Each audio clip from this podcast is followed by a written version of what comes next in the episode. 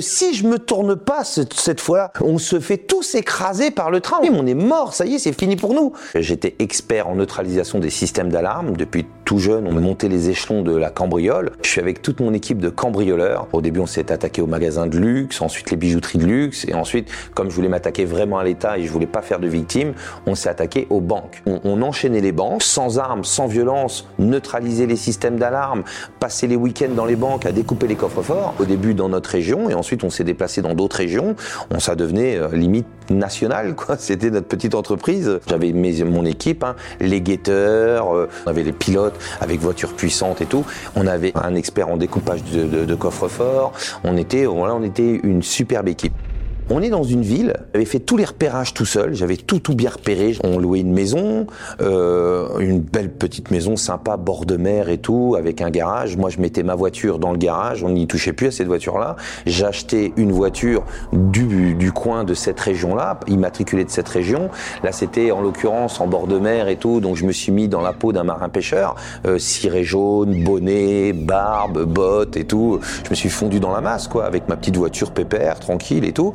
J'ai fait venir mes potes, toute ma bande, hein, et j'avais mis dans la maison la PlayStation, la Nintendo, les trucs, voilà. Le frigo était plein, et ils attendaient. Et moi, pendant ce temps-là, bah, j'allais chercher tout le matériel. Ils me faisaient des listes de matériel et tout. Hop, on partait et je, et je volais tout, hein, parce que j'étais très fort au vol à l'étalage. Vous allez peut-être pas y croire, mais je vous assure que mon plus gros fait d'armes en vol à l'étalage quand j'étais gamin, c'est voler une télé carrément, à l'étalage, en plein jour comme ça. Euh, voilà. La, disqueuse, les, les, disques à diamants dans les vitrines, les, les burins, les marteaux, je, pas, pas, pas, je volais tout parce que je voulais pas acheter acheter, c'est laisser une trace bancaire. Donc euh, voilà, si, si tu achètes, euh, s'il suffit qu'un jour ils font une enquête, ils retrouvent les, les, traces bancaires ou le truc, même si tu payes en liquide, on va dire payer en liquide, mais c'est un passage en caisse quand même, c'est un truc. Moi j'étais avec mon bonnet, me, voilà, je m'étais postiché quand même, j'étais postiché. Voilà, au pied de leur lit, ils avaient les tenues, les, les tenues pliées, tout, les, les chaussures, tout, parce qu'on devait tout jeter à la fin. Une préparation de cambriolage, euh, il fallait rien laisser au hasard. On avait tout le matériel, on était prêts. Et là, je les emmène sur la que j'avais repérée et on fait les derniers repérages. Il y avait une grosse voie de chemin de fer qui était en hauteur où là, je voulais placer mes deux guetteurs. Et on arrive sur cette voie de chemin de fer et je leur montre la banque et on traverse. De l'autre côté, il y avait le commissariat. Donc l'idée, c'était de mettre un guetteur côté commissariat. Il avait vu sur toute la ville et vu sur le commissariat. Je dis, toi, tu te mettras là. Donc on traverse comme ça, on traverse, on est en plein milieu des rails comme ça. J'ai mes potes qui sont devant moi, j'en ai un à côté là, un là et un là, deux là, comme ça, on est là. Et à l'heure d'aujourd'hui, je vous dis, je ne sais pas pourquoi, une, un espèce de pressentiment, un, une sensation, un truc, quelque chose, me fait me retourner. Et je vois deux feux arriver dans mon dos. Je regarde, je vois les feux, j'ai juste eu le temps de faire un train, t'as vite, t'as vite, vite, vite, vite. Je pose comme ça, et le train dans notre dos.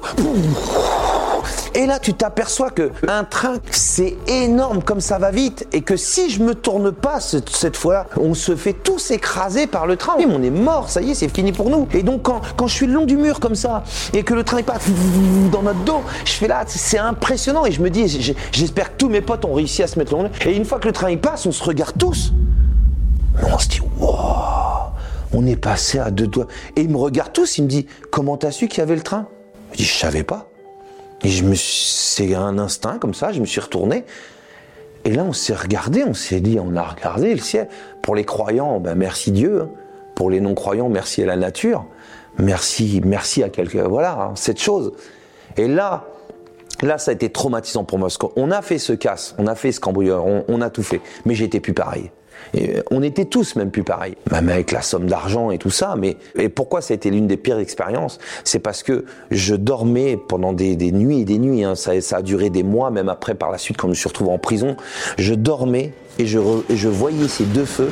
Je faisais que des cauchemars, comme si je m'étais pas retourné. Et je nous y mets tous, tous écrasés dans une mort violente, quoi. Et je, je sursautais. Et le, le truc de dingue, c'est que quand je sursautais, je me réveillais en sueur. J'étais en prison. Et j'étais vraiment en prison, hein. j'étais, incarcéré. Donc, tu fais un cauchemar où tu manques, euh, où tu te rappelles que tu as failli mourir, tu te réveilles, tu dis non, j'ai pas fait, mais tu te réveilles, t'es en prison. Donc c'est double, double cauchemar, double claque. C'est paf paf paf, allez mange ta glace. Et, et, donc ça, ça a été la pire de mes expériences, l'une de mes pires expériences. Vous allez tous vous poser cette question est-ce qu'un train, on ne l'entend pas arriver? Et là, vous regarderez sur internet, vous, vous, vous, vous le verrez même par vous-même.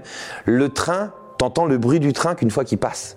Ce que s'il fait tchou tchou, il s'alerte. Mais un train qui arrive dans la nuit, il fait pas de bruit. Euh, renseignez-vous, renseignez-vous, vous allez voir que je suis pas un mythomane. Et c'est pour ça, c'est un message à passer à toute cette jeunesse, tout le monde, jeune ou pas jeune ou pas jeune.